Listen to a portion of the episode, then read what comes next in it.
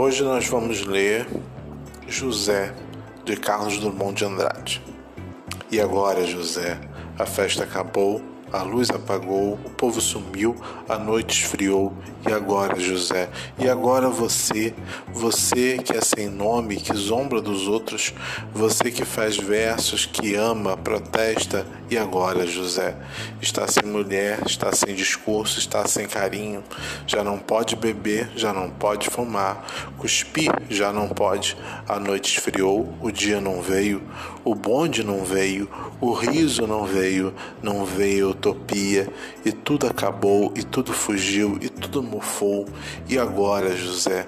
E agora, José, sua doce palavra, seu instante de febre, sua agulha e jejum, sua biblioteca, sua lavra de ouro, seu terno de vidro, sua incoerência, seu ódio. E agora? Com a chave na mão, quer abrir a porta não existe porta. Quer morrer no mar, mas o mar secou. Quer ir para Minas, Minas não há mais.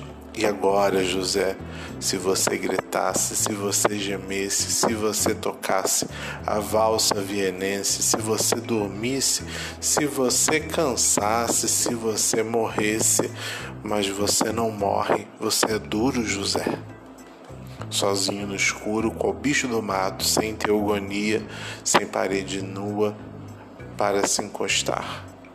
Sem cavalo preto que fuja a galope, sua marcha, José, José, para onde? Essa foi a leitura de José, um poema de 1942 de Carlos Drummond de Andrade.